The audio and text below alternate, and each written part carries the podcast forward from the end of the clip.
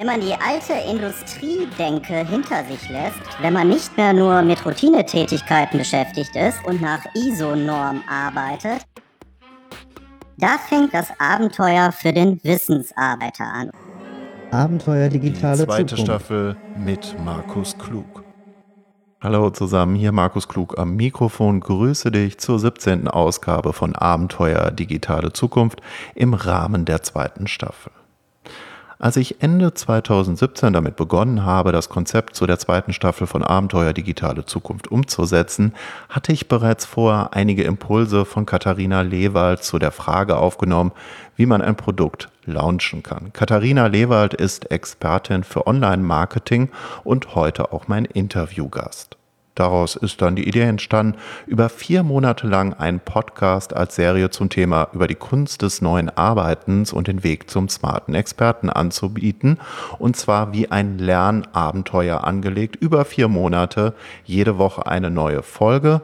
Und zwar bis Ende Juni, Anfang Juli 2018. Dazu gibt es auch den Abenteuer Digitale Zukunft Newsletter und das Ganze gehört zusammen. Und von vornherein war mir klar, dass ich nach diesen vier Monaten auch mein erstes Premium Online Training anbieten will, beziehungsweise mein erstes Premium Online Adventure mit dem Titel Mache etwas Besonderes aus deinem Wissen auf dem Weg zu einem multimedialen Expertenprogramm. Und da habe ich ganz viele Impulse aus den Ideen von Katharina Lewald zum Launchen mitgenommen. Und ich bin jetzt auch schon ganz gespannt, wie das Ganze funktionieren wird. Also mein erster Launch steht dann ja Ende Juni, Anfang Juli an. Und ich bin echt gespannt, wie viel Mal ich dieses Training dann auch verkaufen werde. Das kannst du dir ja gut vorstellen. Einige Leute habe ich auch schon, die auf jeden Fall dabei sein werden. Und mehr erfährst du, wenn du auf meine Seite gehst www.markusklug.de slash online adventure. Dort gibt es auch ein Newsletter zu diesem Adventure. Also einfach auf meine Seite gehen www.markusklug.de. Ich werde übrigens mit C geschrieben slash online adventure. Katharina ist eine echte Inspirationsquelle für mich, wenn es darum geht, sich besondere Online-Formate auszudenken. Sie ist Expertin für Social Media Marketing, Bloggen und E-Mail-Marketing. Und eines ihrer Formate, das ich selbst mit Erfolg besucht habe, ist das Online Bootcamp. In diesem Format geht es darum, in drei Tagen ein verkaufsfähiges Online-Training umzusetzen. Auch wenn es bei mir eine kostenfreie, hochwertige Challenge zum Thema fokussierter Arbeiten in einer Welt voller Ablenkung war, das Abenteuer Konzentration, so war auch diese Umsetzung in nur drei Tagen, mit nur drei Tagen Zeit, bereits ein echtes Abenteuer für mich, das kannst du glauben. Ich kann mich noch sehr gut daran erinnern, dass ich Freitag, Samstag, Sonntag sehr intensiv mir die Inhalte zu diesem Bootcamp in einer geschlossenen Facebook-Gruppe mit vielen Videos, Impulsen von Katharina und so weiter angeschaut habe und wie es irgendwie noch hingekriegt habe bis Sonntagabend, es war glaube ich 23 Uhr abends, spät abends, äh, meine Challenge mit den Videos, den Arbeitsmaterialien und so weiter noch umzusetzen. Und das war wirklich eine echte Herausforderung. Also nur drei Tage Zeit für so etwas. Aber es gibt auch noch andere wirklich herausragende Formate, die Katharina umgesetzt hat. Zum Beispiel ihr Programm Launch Magie oder Listenzauber. Das sind noch zwei weitere Beispiele. Und heute spreche ich mit ihr über ein Thema, was ich sehr spannend finde, aber bei vielen Marketern immer denke, ja, das ist ja alles nur leeres Gequatsche. Das ist so der Ansatz, wie du schnell 100.000 Euro verdienen kannst oder sogar noch viel mehr Geld in ein paar Wochen äh, mit einem Easy-Button quasi. Und so funktioniert das Ganze natürlich nicht. Aber Katharina hat es, sagen wir mal, aus einer eher schwierigeren Situation heraus geschafft, wirklich die 100.000 Euro Marke als Expertin zu sprengen. Das hat einige Jahre natürlich auch gedauert, aber ich finde das wirklich absolut vorbildlich und dabei geht es gar nicht um Geld. Ja, da geht es um Wert, da geht es um Wert gegenüber potenziellen Kunden, da geht es um Konsequenz, um Disziplin, um Ideen, um Verkaufsgeschick. Und da geht es vor allem auch darum, eine Schraube im Kopf zu lösen. Also auch du musst, wenn du so ein Ziel hast, erstmal eine gewisse Schraube im Kopf lösen. Was ich jetzt mit der Schraube im Kopf meine, ja, das erfährst du im Interview mit Katharina Lewald, über das ich mich ganz besonders freue. Viel Spaß damit.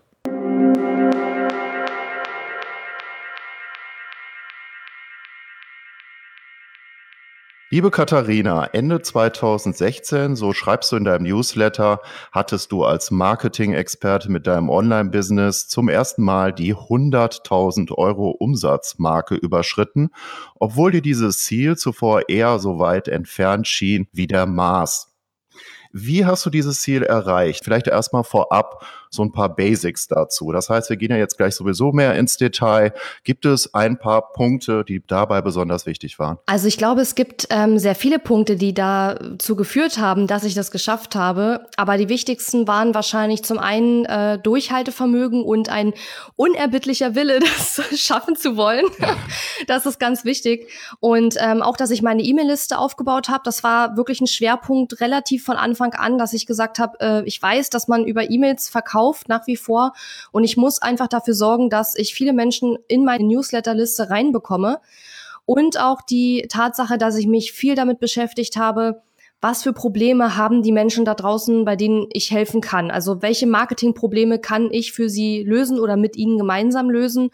Und ich habe in den ersten zwei Jahren meines Business wirklich unheimlich viele persönliche Gespräche durchgeführt. Also nicht persönlich im Sinne von Face-to-Face, -face, sondern eben digital, also über Skype oder Zoom und habe da ganz viele Menschen kennengelernt, die mir erzählt haben, wo ihre Hürden sind auf dem Weg, eine Personal Brand zu werden oder äh, online sichtbar zu werden, ihre Liste aufzubauen, ihre Produkte zu verkaufen.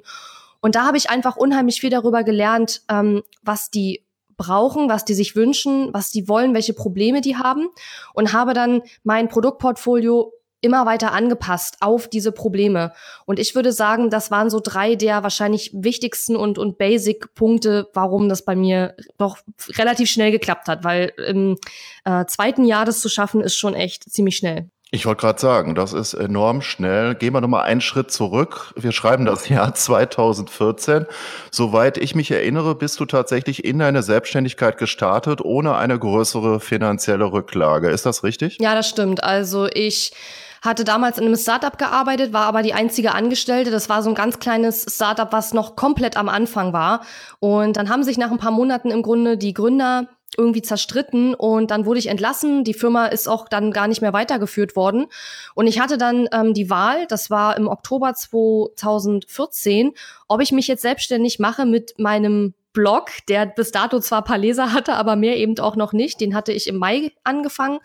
Ähm, oder ob ich mich wieder bewerbe. Und ich habe mich natürlich erstmal beworben als Deutscher. Man ist ja auf Sicherheit bedacht und habe gedacht, naja, probierst du erstmal das. Ähm, aber ich war einfach am Arbeitsmarkt, weiß nicht, ich war nicht vermittelbar. Ich habe wahrscheinlich zu viele unbequeme Fragen gestellt. Ich bin halt ein sehr analytischer Mensch. Ich will immer alles ganz genau wissen. Und ich glaube, das ist in, äh, in, in großen Unternehmen vielleicht nicht immer unbedingt gefragt, dass jemand so alles hinterfragt und alles genau wissen möchte. Ja, und habe dann beschlossen, nee, komm, ähm, ich, ich probiere das jetzt einfach. Und es stimmt, dass ich tatsächlich keine Kunden hatte. Ich hatte, ich glaube, noch zwei oder 3.000 Euro auf dem Konto. Das war nicht viel das waren halt quasi die Reste von den aus, den, aus der Startup-Tätigkeit, wo ich halt natürlich ein monatliches Gehalt bezogen habe und ähm, habe aber tatsächlich sogar mein letztes Gehalt gar nicht mehr bekommen. Ja, also war ähm, das schulden die mir bis heute, aber ist auch egal, ist lange her, ne? Würdest du das heute noch mal so machen? Es gibt ja immer den Hinweis mittlerweile, ja, man kann ja auch erstmal als Zeitpreneur starten neben der Anstellung, erstmal schauen, ob das funktioniert, viel testen, eine Rücklage bilden. Würdest du das heute eher so machen oder würdest du sagen, das habe ich jetzt auch schon schon von mehreren Leuten gehört, zum Beispiel von Frank Eilers. Der ist als Comedian und heute ist er äh, Keynote-Speaker durchgestartet, auch ohne eine größere Rücklage. Also was würdest du dazu sagen? Ich persönlich würde es ganz genauso wieder machen.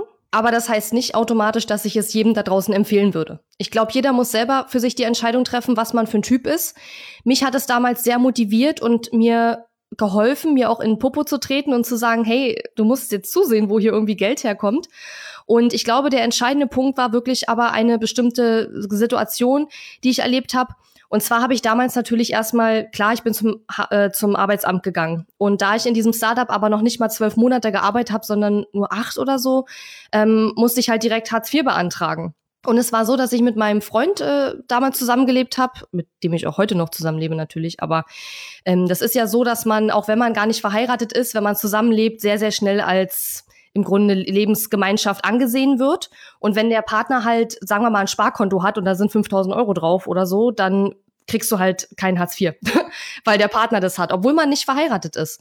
Und dann gab es eine Situation und ich weiß noch genau, dass es der 12. November 2014 war, das ist nämlich mein Geburtstag, wo vom Hartz-IV-Amt einer vor meiner Tür stand und in meine Wohnung wollte oder in unsere Wohnung wollte und gucken wollte, wie wir da zusammenleben, weil die halt genau wissen wollten, ähm, leben wir wie ein Ehepaar zusammen und wenn ja, dann hätten sie halt mir überhaupt kein Geld gegeben und dann hätte mein Freund mich bezahlen oder mich finanzieren müssen. Und ich sag mal, als Frau des 21. Jahrhunderts bin ich damit überhaupt gar nicht klargekommen. Das war das Letzte, was ich wollte. Ich weiß nicht, was ich gemacht hätte, aber das wäre für mich niemals in Frage gekommen. Das geht nicht, stolzmäßig null. Also würde ich niemals machen. Und dann, ähm, das war, glaube ich, der, der Tag, wo ich dann echt das war witzigerweise auch der Tag, wo ich mit meiner allerersten Kundin sogar ein Telefoncoaching gemacht habe. Da stand nämlich gerade der Typ vor der Tür. Also es ist echt witzig gewesen, wie das alles so gekommen ist. Und ich glaube, das war der Moment, wo ich gesagt habe, nee, komm, du musst jetzt zusehen, weil Hartz IV wirst du wahrscheinlich nicht kriegen. Habe dann den Antrag auch zurückgezogen, weil ich ja wusste, dass es eh nichts wird. Ähm, ich habe den Mann übrigens nicht in meine Wohnung gelassen. Ja, man muss das nicht tun. ja, und dann habe ich eigentlich wirklich zugesehen. Ja. Also von daher muss ich sagen, ich würde es so wieder machen, weil es ja eben auch geklappt hat. Wäre ich komplett gescheitert mit der Sache, würde ich wahrscheinlich aber auch was anderes sagen. Also Ne? Was ich dabei äh, immer denke, ist, wenn man so startet wie du, startet man einfach anders. Was ist das Mindset? Ist das dann eher, dass man den Perfektionismus so ein Stück weit abbaut, schnell ins Gespräch kommt mit potenziellen Interessenten, Kundinnen, Kunden? Das hast du ja bereits angedeutet. Also sprich, du bist ja als Bloggerin gestartet. Wie hat sich dein Start dann gestaltet? Also um auf die erste Frage zurückzukommen, das Mindset ist einfach schlicht und ergreifend bei mir zumindest absolut Leidensdruck gewesen. Ich wusste, dass ich nicht so einen 9-to-5-Job, äh, in so einem 9-to-5-Job glücklich werde. Ich wusste, dass ich das Zeug wahrscheinlich habe dazu, Unternehmerin zu sein, weil ich immer schon sehr viel analysiert habe, sehr, sehr strategisch denken kann, sehr gut darin bin, strategisch äh, zu denken und Sachen aufzuziehen und auch wirklich mich auf den Hosenboden setze und mache. Also ich habe Disziplin. Ich bin auch keiner, der ähm, hier im Homeoffice irgendwie nichts arbeitet den ganzen Tag. Habe ich auch schon oft gehört. Wie schaffst du das im Homeoffice? Ich würde da gar nichts machen. Aber wenn man das gerne macht, was man macht, dann ähm, kriegt man das schon hin. Also das war die Antwort auf die Frage mit dem Mindset. Also für mich war es wirklich Leidensdruck und ich wusste, ich will nicht dahin zurück, wo ich herkomme und es kann einfach nur noch geradeaus irgendwie gehen und das muss irgendwie klappen. Und ich bin auch sehr flexibel und sehr anpassbar. Also ich kann sehr schnell, wenn ich merke, eine Strategie funktioniert nicht, kann ich die ändern. Ja. Ähm, genau, und wie es dann weiterging. Also ich habe ja im Mai den Blog gestartet, dann habe ich relativ von Anfang an auch angefangen, meine, meine E-Mail-Liste aufzubauen. Also, dass die Menschen auf meinem Blog sich in meine Newsletter-Liste eintragen konnten. Und dann habe ich, glaube im September oder Oktober habe ich einen kleinen Kurs erstellt, einen kleinen Online-Kurs, Videokurs erstellt. Da ging es um ein E-Mail-Tool und wie man das einrichtet, habe Schritt für Schritt gezeigt, wie das geht. Und das war so ein Kurs, ich weiß nicht mehr, der kostete 20, 30 Euro, vielleicht auch 50, ich weiß nicht mehr genau. Und da habe ich den reingestellt auf meine Website und hatte kurz danach den ersten Verkauf und habe gedacht, hm, ist ja doch ganz einfach eigentlich, wie man am Anfang so denkt. Ja, und dann habe ich eigentlich ähm, ein paar von dem Kurs verkauft. Das war jetzt nicht super erfolgreich und ich meine, von 50 Euro kannst du ja nicht leben als Selbstständiger, aber es war ein Anfang. Hab parallel auch über Facebook meine ersten Beratungskunden gewonnen. Das lief meistens so ab, dass äh, die mich über irgendeine Gruppe gefunden haben, mich angeschrieben haben und mir Fragen gestellt haben und irgendwann habe ich dann gesagt, du, was hältst du denn davon, wenn wir mal eine Beratungsstunde machen? Ne? Ich rufe dich am Telefon an, kostet Summe X ähm, und dann sprechen wir mal ausführlich darüber. Und wie jeder Anfänger hatte ich natürlich damals auch nicht die Stundensätze, die ich heute habe. Das heißt, die Leute haben häufig äh, dann sehr schnell ja klar gesagt. Da fing es eigentlich mit an. Ne? Und dann habe ich mit den ersten Kunden Beratungen eben durchgeführt über Skype oder eben telefonisch. Dann habe ich versucht, denen auch äh, schon Pakete zu verkaufen, also dass ich gar nicht sage, immer wieder eine Stunde, sondern gesagt habe, hey komm, kaufst ein Paket, drei Stunden. Hatte ich am Ende natürlich mehr Umsatz, habe aber ähm, die, für der Kunde hat aber ein bisschen gespart. Und so ging das dann eigentlich Stück für Stück. Und dann habe ich Ende 2014 dann eben auch gleich meinen ersten großen Kurs rausgebracht. Das, äh, da ging es darum, wie man eben einen Blog aufbaut, weil das konnte ich, da wusste ich, wie es geht. Da war ich sehr ähm, selbstbewusst bei diesem Thema. Deswegen habe ich das eben genommen. Das war auch das Thema meines Blogs, also wie man bloggt. Ja, und dann habe ich von auf einen Schlag 22 Teilnehmer gehabt, habe das dann auch gekappt, weil ich ehrlich gesagt kalte Füße bekommen habe und dachte, ich kann so viele Teilnehmer vielleicht gar nicht äh, handeln. Und äh, der Kurs kostete damals 199 Euro. Ähm, also da kamen dann, weiß ich nicht mehr, zwei, drei, vier 1000 Umsatz rum. Ich bin so schlecht im Kopf rechnen. Und auf jeden Fall kam ein bisschen was rum und ich habe gedacht, hm, das könnte klappen. Und dann habe ich im April den Kurs wieder verkauft, dann habe ich ihn, glaube im November wieder verkauft. Also so nahmen die Dinge dann ihren Lauf, sozusagen. Du bist aber zweigleisig gefahren, wenn ich das so raushöre. Das heißt einmal äh, die Trainerin-Geschichte, auf der anderen Seite der Beratungsansatz, oder? Kann man so sagen. Also ehrlich gesagt weiß ich gar nicht ganz genau, was jetzt der konkrete Unterschied ist, weil ich glaube, bei mir ist es so, dass sich vieles sehr, sehr stark vermischt und auch überschneidet. Weil wenn ich jetzt zum Beispiel mit einem Kunden äh, Marketingberatung mache und der sagt dann, ach, ich traue mich aber nicht, ähm, hier was zu veröffentlichen, dann driftet es schon manchmal auch leicht in den Coaching-Bereich ab, wobei ich aber natürlich kein ausgebildeter Coach bin. Aber natürlich gebe ich dann auch Tipps, wenn ich kann. Ja, also von daher ist es dann immer eigentlich bei mir eine Mischung aus allen drei Aspekten und ich äh, mache da auch gar nicht so einen riesengroßen, ich grenze das jetzt nicht so sehr ab. Ja, Mhm. Ich, ich, ich gebe den Kunden, was sie brauchen. Und mir persönlich ist es egal, ob das jetzt Beratung, Training, Coaching oder sonst was heißt. Hauptsache, der Kunde äh, kommt weiter durch meine Hilfe. Ähm, aber wenn du darauf anspielst, dass die Videos jetzt teilweise eben auch Technik-Tutorials waren, dann war es sicherlich mehr ein Training in dem Moment, ja, genau. Also ich habe Beratung und Training dann beides parallel gemacht, ja. Vielleicht mal zur Zukunft der Arbeit. Also es ist ja tatsächlich so, das sieht man ja bei dir im Verlauf deines äh, Businesses, dass du auch viele positive Erfahrungen dann gemacht hast im Laufe der Zeit bis heute. Und was würdest du denn sagen, wie die Digitalisierung im positiven Sinne die eigenen Arbeitsbedingungen äh, beeinflussen kann? Also das heißt bei dir, du kannst jetzt im Grunde genommen so arbeiten, wie du das gerne möchtest und so könntest du vielleicht jetzt nicht unbedingt als Angestellte arbeiten. Aber was sind denn jetzt die Vorteile der Digitalisierung für so eine Art von Business? Grundsätzlich ist es ja so, dass mein Geschäftsmodell ohne Internet, ohne Digitalisierung ja so überhaupt gar nicht möglich wäre. Ja, Online-Kurse sind Kurse, die man übers Internet macht und ohne Internet wären die nicht möglich grundsätzlich würde ich sagen, ich kann halt äh, von zu Hause aus arbeiten oder beziehungsweise eigentlich von überall aus zumindestens überall, von überall aus, wo ich Internet, gutes Internet habe. Und gerade in Deutschland glaubt man es ja kaum, aber es ist ja nach wie vor immer noch so, dass es hier echt teilweise Flecken gibt, wo du Probleme hast, wirklich Internet zu bekommen. Und auch im Ausland muss man natürlich schauen, wenn man ins Ausland geht und man möchte dort arbeiten, dass man sich eben drum kümmert, dass man dort gutes Internet hat. Also da reicht halt nicht so eine ISDN-Geschwindigkeit, da brauchst du schon ein bisschen mehr, weil ich eben auch viel mache mit, äh, mit Coachings und da brauchst du halt eine gute Verbindung auch.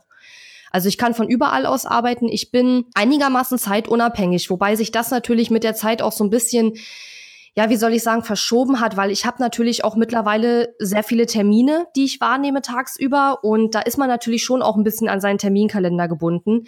Aber das bin ich auch gerade dabei, das nach und nach zurückzustellen, weil ich eben jetzt weniger Einzelcoaching mache und mehr die Kurse. Und bei den Kursen habe ich dann weniger Einzeltermine oder gar keine Einzeltermine mit den Kunden, so dass ich das auch wieder verbessern kann. Also das ist auf jeden Fall total hilfreich.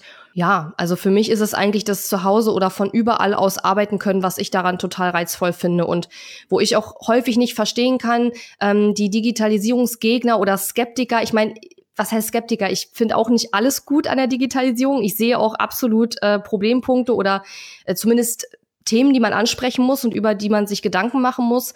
Aber gerade in Deutschland finde ich es sehr schade, dass da häufig so eine negative Haltung an den Tag gelegt wird, die ich natürlich als jemand, der von der Digitalisierung mega profitiert, überhaupt nicht nachvollziehen kann. Aber vielleicht muss man auch einfach die Erfahrung gemacht haben, die ich gemacht habe, um da auch vor allen Dingen die positiven Seiten zu sehen. Was wie gesagt aber nicht heißt, dass ich alles nur in Zuckerwatte packe. Also mir ist, ich sehe schon auch Nachteile oder zumindestens Streitpunkte bei dem Thema. Wobei das Selbstständigenbild in Deutschland, wie ich finde, ja noch sehr traditionell geprägt ist. Wie empfindest du das denn? Ja, auch total so. Also wenn ich auf einem Geburtstag bin und gefragt werde, was ich tue, brauche ich schon etwas länger, um das zu erklären. Also es ist teilweise schwierig. Ich kenne Leute, die das Gleiche machen wie ich, die sagen, dass sie teilweise sogar ähm, bisschen komisch beäugt werden, weil die Leute glauben, dass sie was Illegales machen. Und es zeigt eigentlich nur, dass wir da in Deutschland echt noch Nachholbedarf haben, weil ich sag mal, meine großen Vorbilder, die machen Millionen mit ihren Businesses und auch alles komplett legal und äh, natürlich komplett legal. Alles andere käme für mich ja auch nicht in Frage. Aber ähm, wenn man halt sieht, dass es in den USA Menschen gibt, die Millionen damit machen, in Europa jetzt ja auch mittlerweile schon, ähm, und in Deutschland gibt es Menschen, die sich fragen, ob das legal ist, da, da kann ich nur mit dem Kopf schütteln, ganz ehrlich. Also das ist halt sehr bezeichnend. Und was mich in dem Zusammenhang auch ähm, mir aufgefallen ist, weil ich bin dadurch, dass ich einen äh, englischsprachigen Coach habe und auch sehr, sehr viel in den USA mich weiterbilde, sehr viel auch im englischen Sprachbereich äh, unterwegs. Was mir total auffällt, ist wirklich, dass es in Deutschland sehr viele Meckerer und Nörgler und, und Naysayers gibt, sagt man ja immer so schön. Also Leute, die eigentlich alles immer blöd finden, die nur rumnörgeln und rumschimpfen und ähm, die überall das Schlechte sehen. Das ist in Deutschland schon besonders verbreitet. Das haben mir auch schon äh, internationale Kollegen bestätigt, die das ähnlich sehen. Und deswegen bin ich total gerne in den internationalen Communities, weil ja, auch dieses über überschwänglich positive amerikanische kann einem auch manchmal auf den Keks gehen. Aber mir geht häufiger als das auf den Keks, dass in Deutschland häufig so eine negative Haltung gegenüber vielen Sachen auftritt. Und deswegen bin ich da auch total gerne im internationalen Umfeld unterwegs, weil es da einfach nicht so extrem ist. Hast du da mal ein Beispiel für so eine Community im internationalen Kontext, äh, die du empfehlen kannst, jetzt zu deinem Thema? Ja, also es gibt auf Facebook diverse große Facebook-Gruppen, entweder von irgendwelchen Software-Tools oder von ähm, Online-Programmen, die man in den USA eben buchen kann, wo dann eben entsprechend Leute drin sind, die das auch eben gekauft haben, dieses Programm, diesen Kurs oder ich bin jetzt zum Beispiel in der Community von dem Jahresplaner, den ich mir gekauft habe. Also der hat eine Facebook-Gruppe, das ist von dem Michael Hyatt, dieser Full Focus Planner.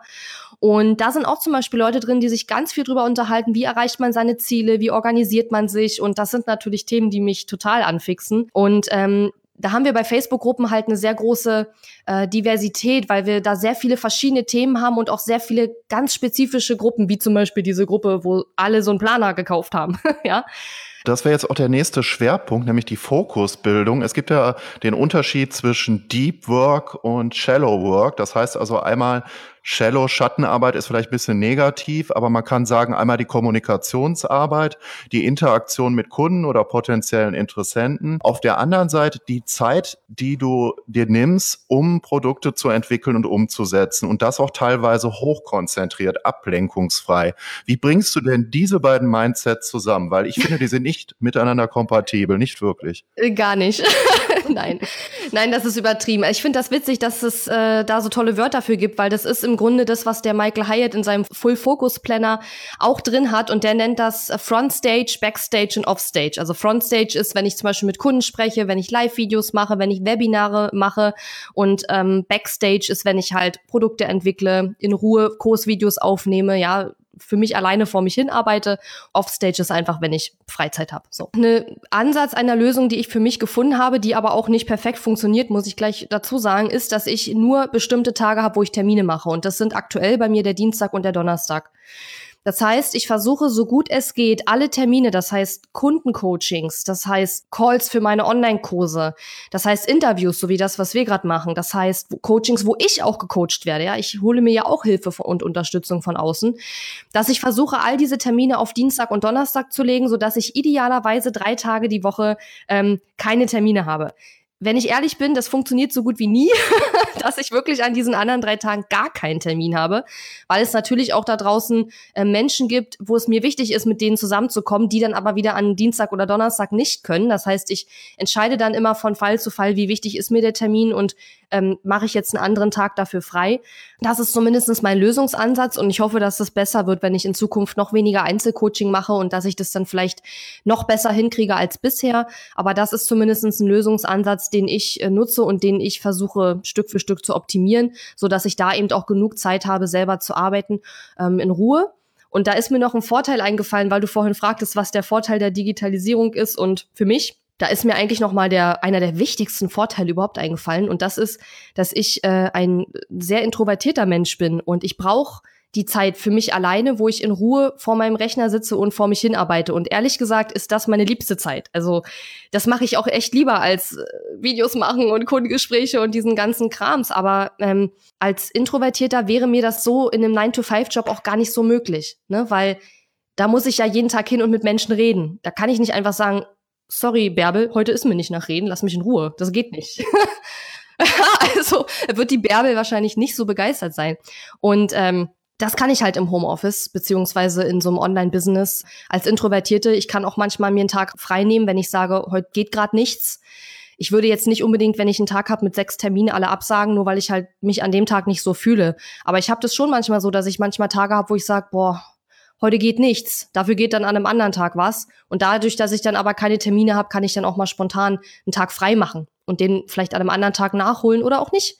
Und das ist für mich als Introvertierter definitiv ein riesen, riesengroßer Vorteil, wenn nicht sogar der größte für mich persönlich. Wie gehst du denn mit dem Wochenende um? Bis jetzt haben wir von der laufenden Woche gesprochen. Wie sieht das Wochenende bei dir aus? Also das ist total unterschiedlich. Es gibt Phasen, wo ich äh, sehr viel arbeite. Das sind dann meistens die Launches, wo ich dann eben in der Promotion-Phase bin und gerade irgendein Angebot äh, vermarkte, verkaufe.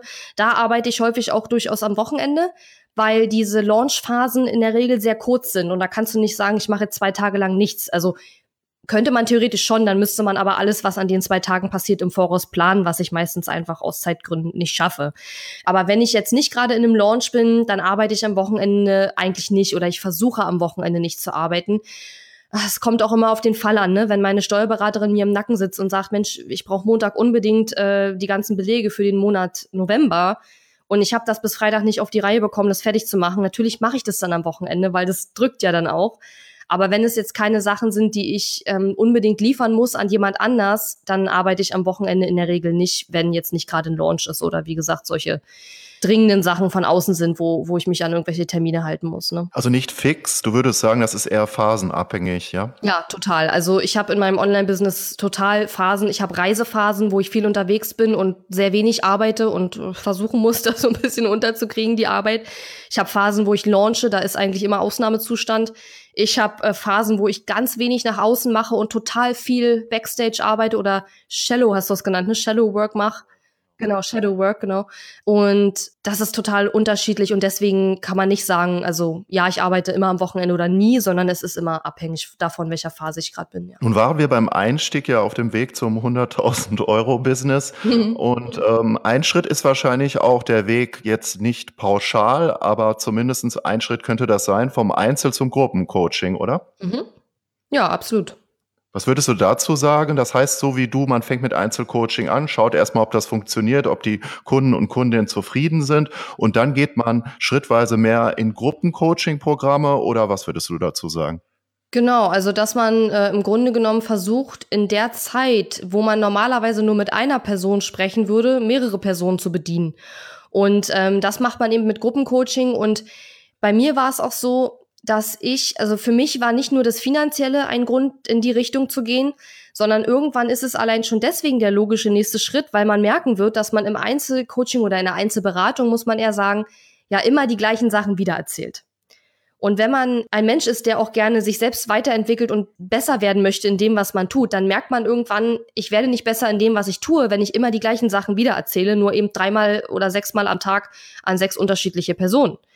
Und dann kommt man zwangsweise irgendwann auf die Idee, ich könnte es auch einmal erzählen und dann hören aber sechs Leute zu. Und dann ist man ja schon beim Gruppencoaching oder bei der Gruppenberatung. Also die Abwechslung käme jetzt bei den Produkten auch dadurch rein, dass man erst einmal die Produkte hat, die schon funktionieren und dass man die auch schrittweise verbessert. Und äh, um Abwechslung reinzubringen, weil du ja auch neugieriger, wissbegieriger, sehr offener Mensch bist, äh, entwickelst du dann auch immer parallel dazu wieder neue Produkte, die du ausprobierst? Oder wie handhabst du das mit der Abwechslung? Also für mich kommt die Abwechslung auch durch die Kunden zustande. Ich habe zum Beispiel jetzt im letzten Jahr ein ähm, Programm gestartet für wirklich Fortgeschrittene, die mit ihrem Online-Business schon gewisse Umsätze machen, weil ich einfach gemerkt habe, ich möchte mehr auch mit Fortgeschrittenen arbeiten, wo ich nicht mehr mehr die absoluten Grundlagen erklären muss.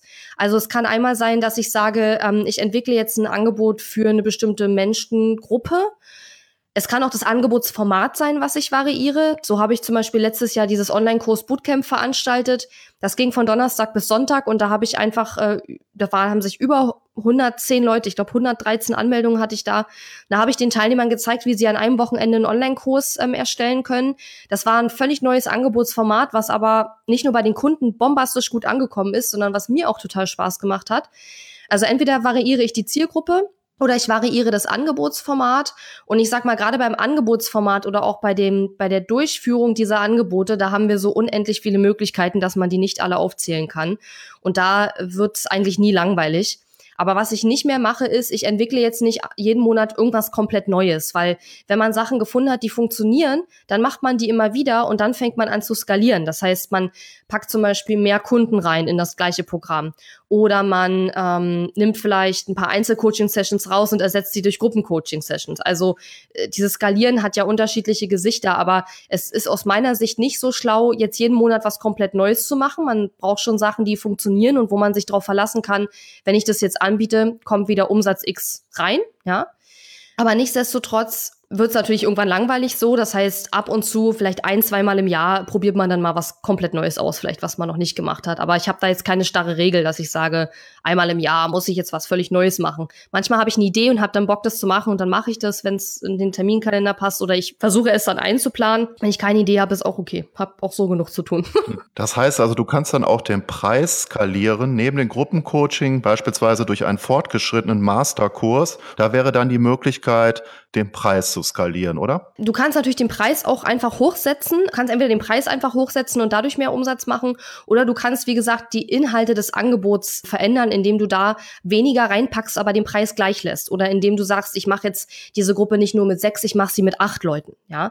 Und dadurch kannst du auch skalieren, unabhängig davon, ob du den Preis jetzt auch gleichzeitig erhöhst. Du kannst natürlich auch alles gleichzeitig machen. Also mehr Leute ins Programm nehmen, weniger reinpacken von deiner äh, Unterstützung aus und den Preis erhöhen. Dann hast du natürlich die Oberkante der Skalierung erreicht sozusagen. Ähm, man muss halt einfach wissen, womit man sich noch wohlfühlt.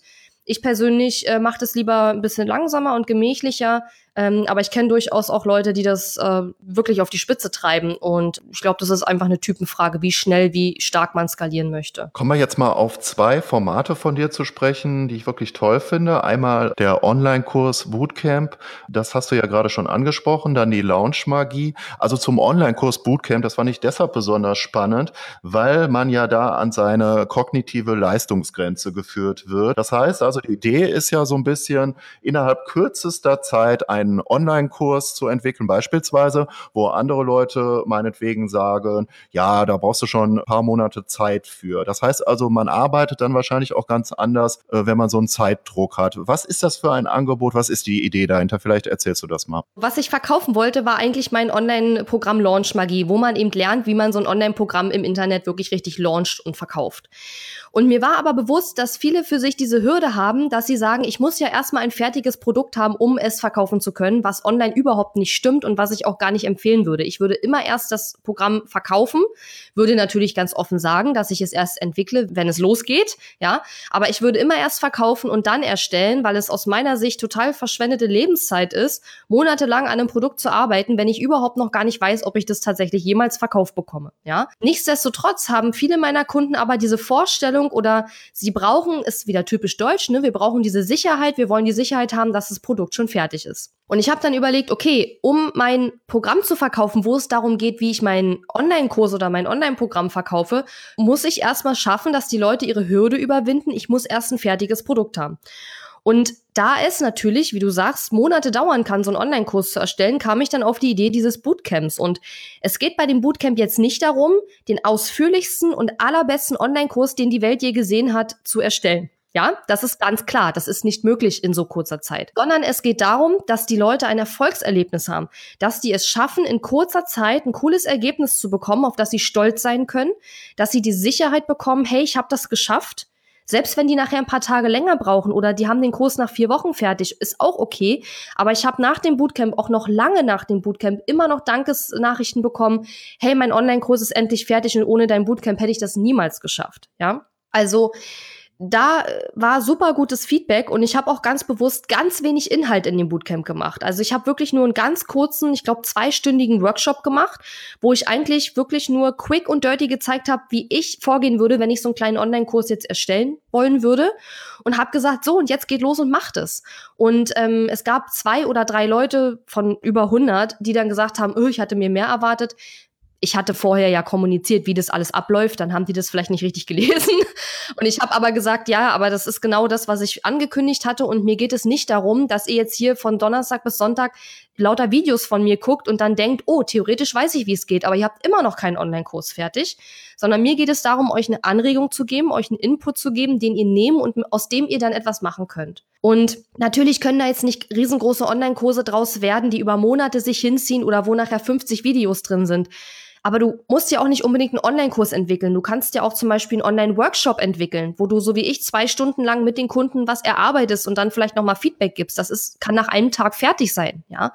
Auch das Format kannst du verkaufen. Und mir ging es auch darum, dass die Leute Anregungen bekommen, was sie machen können, weil viele haben so dieses Bild von diesem Video-Online-Kurs, der 50 Videos hat. Das will sowieso sich keiner angucken. Ja, die Zeiten sind vorbei, wo Leute so einen Videokurs gekauft haben mit 50 Videos. Die meisten Leute haben weder Lust noch Zeit, sich so viel anzuschauen anzuschauen.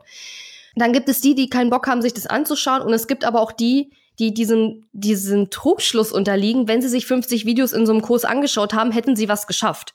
Was ja aber nicht der Fall ist, weil sie haben ja immer noch nichts gemacht damit. Ja.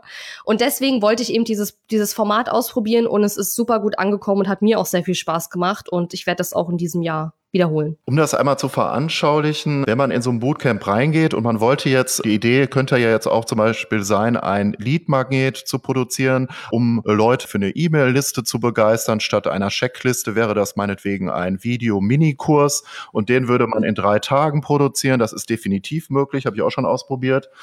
Und ähm, welche Tools und Techniken benutzt man da und wie würde man da vorgehen? Also kurz. Ach Gott, da gibt es äh, tausend Möglichkeiten. Es kommt jetzt erstmal drauf an, ob du Windows oder Mac benutzt. Ich kann es dir mehr für Mac sagen, weil ich selber mit Mac arbeite.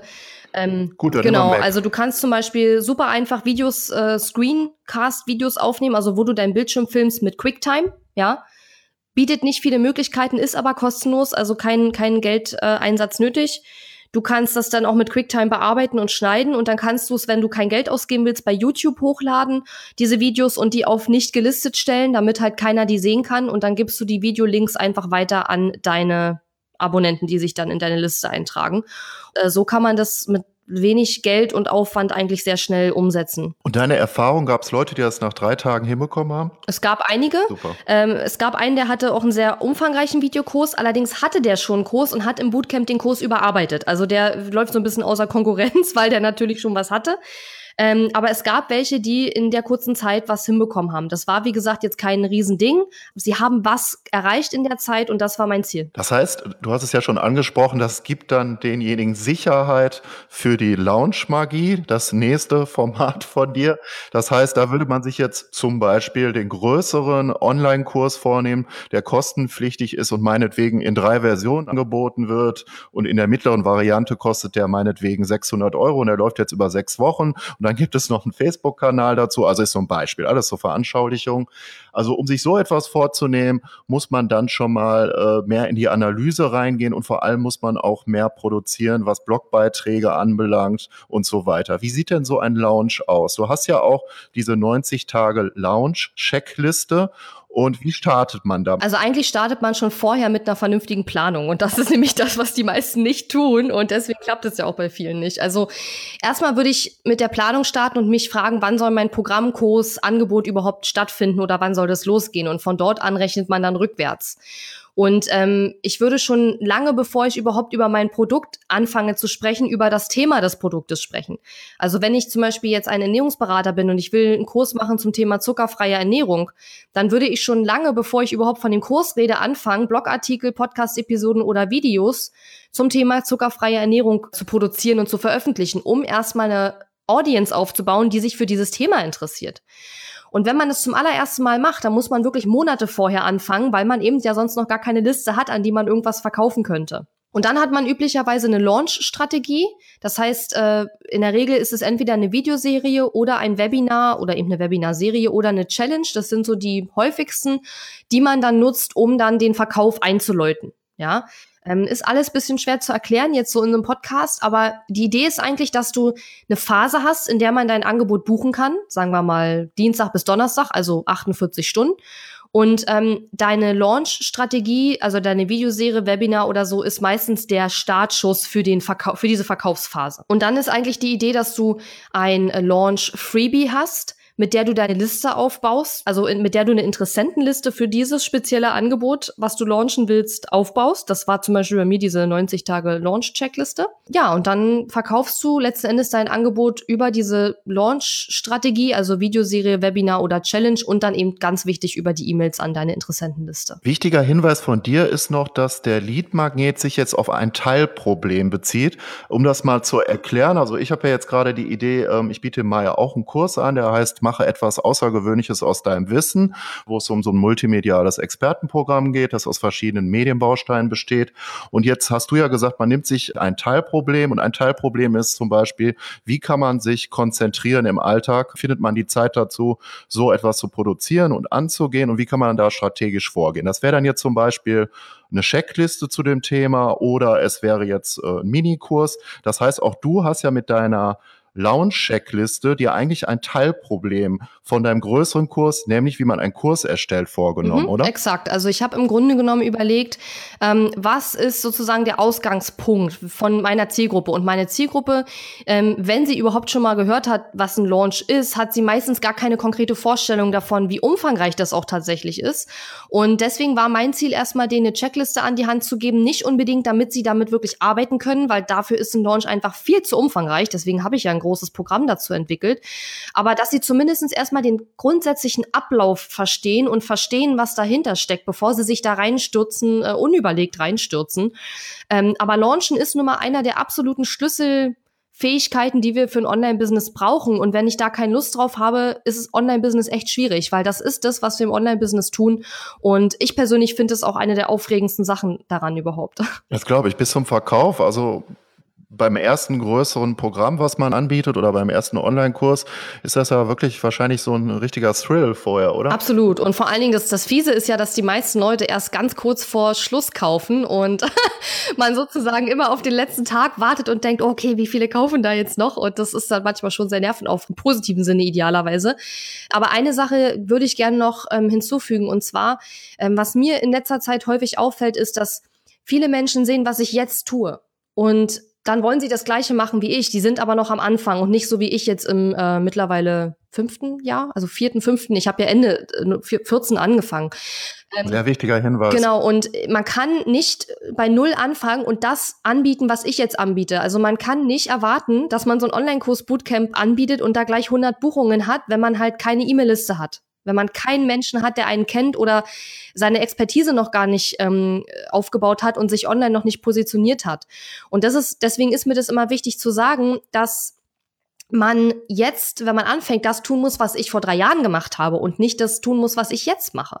Das, was ich jetzt mache, kann ich nur machen, weil ich schon drei Jahre alles aufgebaut habe, was ich davor gemacht habe. Und das will natürlich immer keiner hören, weil die Sachen, die ich jetzt mache, sind natürlich teilweise sehr cool und sehr ähm, sexy.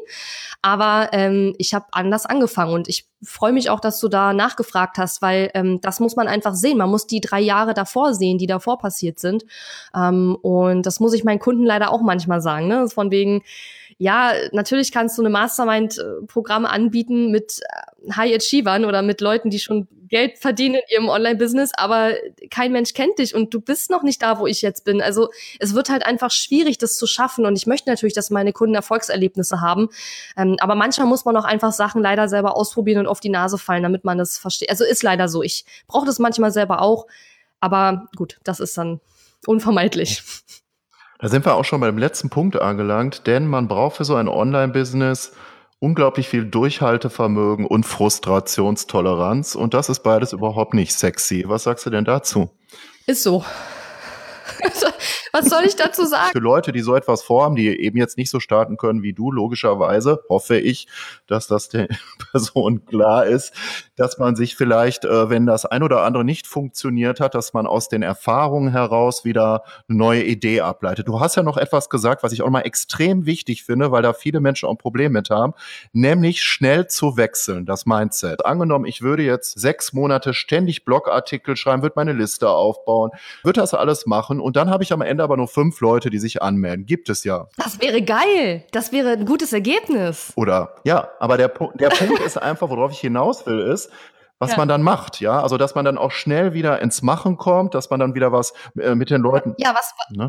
Also verstehst du den Punkt? Ja, ja, ich verstehe es total. Also was man dann macht ist, erstmal setzt man sich hin und atmet durch, dann analysiert man den Launch, den man gemacht hat oder diese diese diese Phase und überlegt, okay, woran könnte es jetzt gelegen haben, dass ich nicht die Ergebnisse hatte, die ich gerne wollte und ich gebe zu, ich habe hier einen großen Vorteil, denn eine meiner Top 5 Stärken ist tatsächlich Analyse und Strategie. Das heißt, ich kriege in der Regel sehr schnell raus, warum Sachen nicht funktioniert haben. Offensichtlich ändert es nichts daran, dass ich auch manchmal auf die Nase falle. Ich habe auch schon Projekte gehabt, die nicht gut gelaufen sind oder zumindestens, wo die Ergebnisse weit hinter meinen Erwartungen zurückgeblieben sind. Ich habe natürlich mittlerweile auch höhere Erwartungen als am Anfang, ist klar. Aber ähm, Wichtig ist einfach, dass man nicht gleich sofort, finde ich, ins blind ins nächste Projekt sich stürzt, sondern dass man erstmal überlegt, okay, warum hat das jetzt nicht funktioniert? Dass man auch mit den Menschen redet, die gesehen haben, was man gemacht hat, also sprich mit Kunden, die nicht gekauft haben, um es mal ganz platt zu sagen, und dass man die fragt, hey, woran nagt es? Warum hast du nicht gekauft? Was hat dich davon abgehalten? Und manchmal kommt man auf total banale Sachen, dass der Kunde vielleicht gesagt hat, der Preis stand nicht auf der Landingpage. Ja, hätte man drauf kommen können, ist auch etwas, was man sehr schnell und einfach anpassen kann. Ähm, aber vielleicht stellt man auch zum Beispiel fest, dass man äh, in seinem Launch die falschen Leute angezogen hat, ja, aus irgendeinem Grund. Und dann muss man wieder schauen, woran lag das jetzt? Habe ich nicht die richtigen Themen ausgewählt in meinem Launch und Pre-Launch für, um die Leute anzuziehen, die ich für mein Angebot haben wollte. Zum Beispiel, das ist ein häufiger Fehler. Und wenn man das nicht kann oder nicht so gut kann, diese Analyse und das rauszubekommen, kann man natürlich auch sich Hilfe holen. Man kann, es gibt Coaches, es gibt Berater da draußen, die einem bei sowas helfen können. Ich persönlich arbeite lieber mit einem Kunden, mit dem ich den Launch komplett zusammen plane, anstatt dass ich mir hinterher einen Launch angucke, der nicht funktioniert hat und von dem ich vorher noch nie was gehört habe. Das ist nämlich dann sehr schwer, ähm, das noch nachzuvollziehen und zu analysieren. Aber ich kann sehr gut mit einem Kunden einen Launch planen und wenn er dann nicht funktioniert, dann kann ich in der Regel auch rausfinden, woran es gelegen hat. Ne? Ähm, ist zumindest meine bevorzugte Arbeitsweise. Aber in der Regel ist es schon so, wenn ich mit Kunden das plane, dann funktioniert es ja auch. Das ist ja der Witz dran. ähm, nur ähm, ich habe natürlich nicht in der Hand, was der Kunde nachher tatsächlich draus macht. Das ist auch ganz klar. Also was mir dabei auffällt, ist, dass das ja auch ganz wesentlich ist für Organisation im digitalen Wandel, weil traditionell gesehen haben die das häufig gerade nicht gemacht. Das heißt, die haben mehr Geld zum Verbrennen wenn es jetzt ein mittelgroßes oder noch größeres Unternehmen ist, also wenn ein Produkt nicht funktioniert, aber dass jemand zum Beispiel aus dem Kundensupport, wenn ein Produkt nicht funktioniert hat, beim Kunden anruft, um herauszufinden, woran es gelegen hat, das habe ich bis jetzt ja noch nie erlebt. Das ist ja eine vollkommen andere Organisationspraxis im Grunde genommen, oder? Total komisch, dabei ist es doch eigentlich so naheliegend, wenn ein Kunde nicht gekauft hat, ihn zu fragen, warum hast du nicht gekauft, ist ja eigentlich eine ganz einfache Frage. Man muss natürlich manchmal ein bisschen bohren, denn viele sagen dann, ich habe keine Zeit dafür, was in 99,9 Prozent der Fälle nicht die richtige Antwort ist oder nicht die wahre Antwort ist. Denn wenn eine Sache für mich genug Priorität hat, dann nehme ich mir die Zeit ja dafür. Dann hat man es also eigentlich bloß nicht geschafft, das Thema im, im Auge des Kunden hoch einzustufen in der Priorität. Ja, aber ich finde es total naheliegend, eigentlich da nachzufragen und zu schauen, okay, okay, was hat jetzt nicht funktioniert und da ähm, entsprechend auch dann zu reagieren. Also ist für mich unverständlich, aber das stimmt, dass viele Unternehmen da nicht so flexibel sind auf jeden Fall. Das heißt, ja. du bist dann auch so ein Typ, der dann immer weiter nachbohrt. Das macht ja auch Verkaufen aus, dass man sich nicht mit äh, lapidaren Antworten zufrieden geht, sondern dass man, wenn man die Möglichkeit dazu hat, im Kundengespräch auch nachbohrt, oder? Absolut. Ähm, ich mache das hin und wieder mal. Ich muss gestehen, für mich als Introvertierte ist es äh, eine der unangenehmsten Situationen, eine mir völlig unbekannte Person äh, einfach so anzurufen und die auszulöchern oder zu löchern. Aber ich finde es wichtig. Ich mache das jetzt nicht ständig, aber hin und wieder, wenn ich das Gefühl habe, hm, hier hat was nicht funktioniert, dann mache ich das schon. Und was mir aber auch noch ähm, wichtig ist zu sagen, was wir eben im Online-Business eben diesen riesen Vorteil haben, ist einfach, dass wir ja diese unglaublich vielen Möglichkeiten haben, Angebotsformate zu entwickeln. Und was man natürlich machen kann, wenn man noch gar nicht weiß, funktioniert dieses Thema als Kurs oder funktioniert das überhaupt, kauft es überhaupt jemand, dass man erstmal sagt, okay, ich mache jetzt nicht gleich einen sechswöchigen Online-Kurs daraus. Nein, ich mache jetzt einen zweistündigen Workshop aus diesem Thema und gucke erstmal, ob ich diesen Workshop verkauft bekomme. Und wenn ich diesen Workshop verkauft bekomme, mache ich vielleicht nächstes Mal eine dreiteilige Workshop-Serie. Und wenn das auch wieder super klappt, dann mache ich daraus einen Online-Kurs über sechs Wochen. Also diese Möglichkeiten haben wir ja alle. Und da finde ich halt diesen Lean-Ansatz ganz gut oder diesen, nennt sich ja auch äh, Minimal Viable Product, MVP, dass man erstmal mit einer ganz kleinen äh, Beta-Version von einem Produkt startet, auch durchaus gerne mit einem günstigeren Preis oder mit einer Beta-Gruppe, um erstmal rauszufinden, ist dieses Thema interessant für meine Kunden und kriege ich es hin, das Thema richtig zu positionieren vor den Augen der Kunden, damit sie es auch kaufen. Und dann kann man das Stück für Stück ausweiten.